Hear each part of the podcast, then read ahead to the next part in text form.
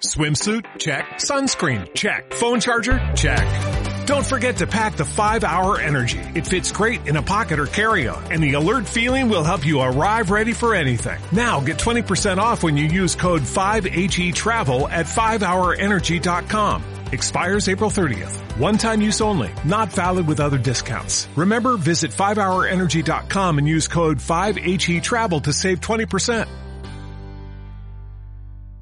De hecho, mm, es lo que nosotros desde Renta 4 teníamos eh, pensado eh, originalmente, aunque ayer hay que decir que el discurso de, de Draghi pues eh, nos hizo pensar si, si nos podíamos estar equivocando. Es decir, nosotros, desde nuestro punto de vista de Renta 4 Banco, pensamos que en la reunión del 8 de junio podría revisar a sus previsiones de crecimiento, porque la verdad es que la actividad económica en la eurozona está evolucionando de forma muy positiva. Estamos en los mayores crecimientos en, en los últimos eh, seis años, entonces creemos que eso podría hacer que empezase a endurecer ligeramente el discurso. No es lo que dijo eh, Draghi ayer. Eh, Draghi dijo que se justifica el seguir manteniendo una política monetaria expansiva, pero yo creo que aquí ya entramos en una cuestión de matices, ¿no? Es de cuánto de expansiva tiene que ser mi política monetaria y nosotros de verdad creemos que con los datos de actividad económica que estamos conociendo se justifica que en la reunión del 8 de junio el Banco Central Europeo empiece a realizar ciertos cambios, como bien dices, de palabra,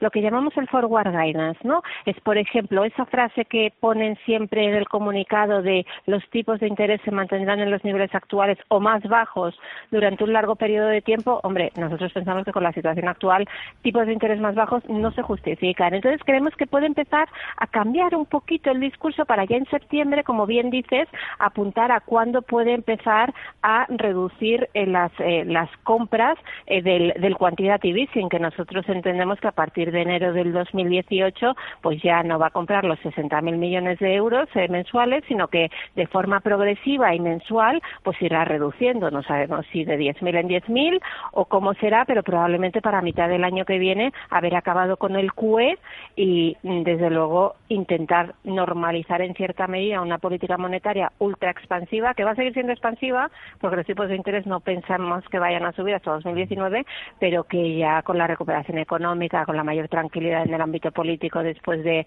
que se haya evitado en Francia el peor escenario, que era un partido euroescéptico, creemos realmente que el Banco Central Europeo puede empezar a cambiar un poquito su discurso.